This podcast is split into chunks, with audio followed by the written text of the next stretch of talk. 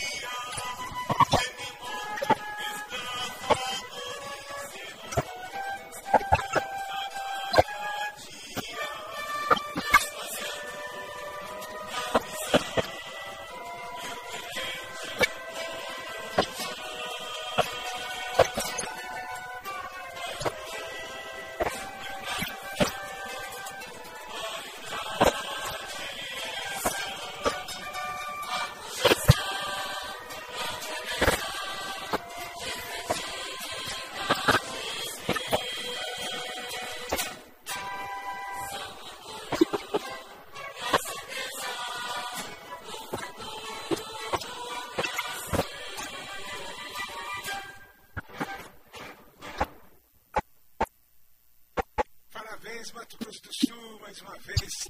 É, com muito orgulho também. também eu faço minhas palavras do Yusuf Domingos, embora não seja nascido aqui, mas já me sinto mais do que sou Mato Grossense há muito tempo.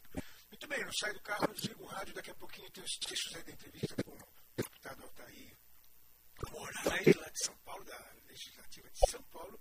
E também os cinco anos do Hospital Cassemes. É, e também músicas especiais e mais, e mais depoimentos, declarações de amor ao nosso Estado. Não sai do carro, não desliga o rádio, não troca de estação. O NNA volta já. Estamos apresentando Nossa Música é Assim, cantor e compositor Zé. Nossa Música é Assim, Educativa 104.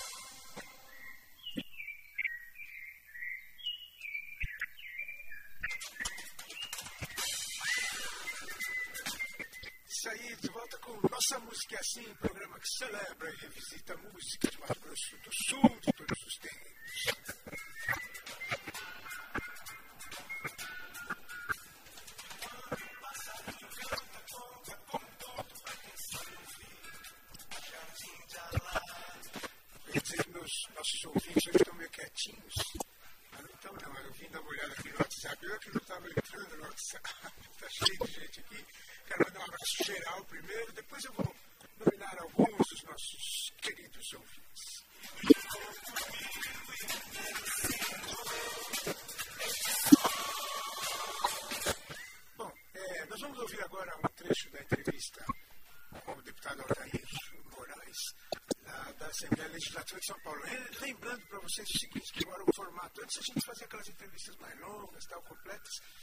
A gente acabou reduzindo, a gente dá uma amostrinha só do que é a entrevista, depois, quem se interessar pode ouvir na íntegra no site zedu.com.br, tá bom? É um jeito de você visitar lá, tem várias entrevistas ao longo de todos esses seis anos do programa. Tem entrevistas belíssimas lá com Almir, com a TT, sobre artistas, de personalidades, é, que a gente que já passaram aqui pelo programa. Nem todas as entrevistas estão lá, mas quase todas eu sempre eu respondo. As, as entrevistas, elas todas estão gravadas e arquivadas. Então, é, daqui a pouco, lógico, essa nós vamos ouvir agora. O trecho ela vai estar a partir de segunda-feira no zedu.com.br. Mas, por exemplo, recentemente a gente teve o presidente do TJ, está lá, né? nosso querido Carlos Eduardo Contar. Opção de entrevistas já aqui, recentes que já estão lá, tá ok? Então, e também, ah, sim, claro, a íntegra do programa. Eu tô também estou colocando no site a íntegra dos programas, alguns já estão ali, além de também estar no podcast da emissora aqui da TV Educativa do Mato Grosso do Sul, tá bom? Então tá, o jeito de ouvir sempre tem, qualquer coisa fala com a gente. Então, vamos ver essa entrevista do dia, como é que do dia. No programa Nossa Música é Assim, com o cantor e compositor.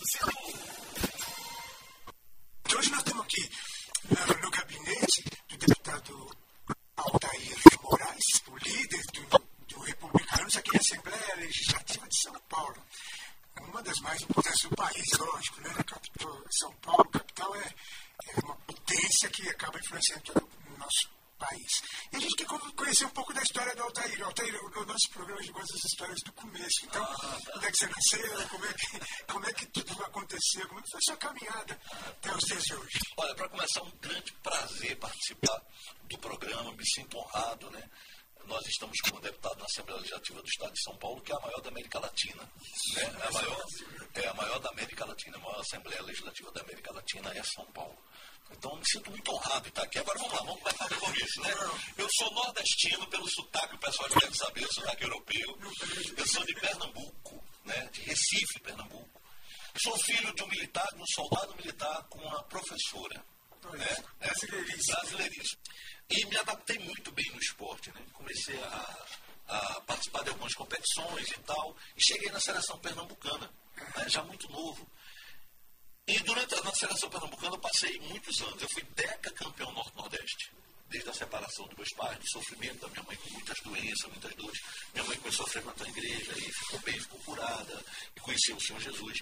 E eu, do mundo, né, assim, um, um camarada que era lutador, tinha minhas vitórias como esportista, mas tinha uma derrota como, como pessoa, né? E depois eu tive muito doente, né?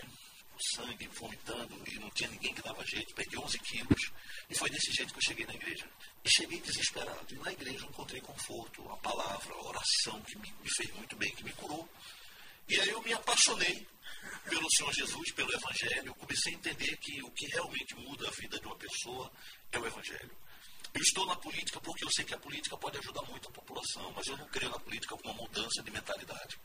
Eu acho que quem muda a mentalidade de uma pessoa é Cristo, é o Evangelho. Isso aí eu tenho convicção disso, entendeu? Bom, entrei no Evangelho, comecei a fazer um trabalho social, como eu já dava aula, comecei a dar aula para os jovens. De cara... Eu quero dizer uma coisa para todos os ouvintes: o seguinte, você pode não concordar muito com a política, você pode achar político tudo canalha, corrupto, safado, bandido, você pode achar o que você quiser, mas lembre-se que gente ruim e capim nasce em todo canto.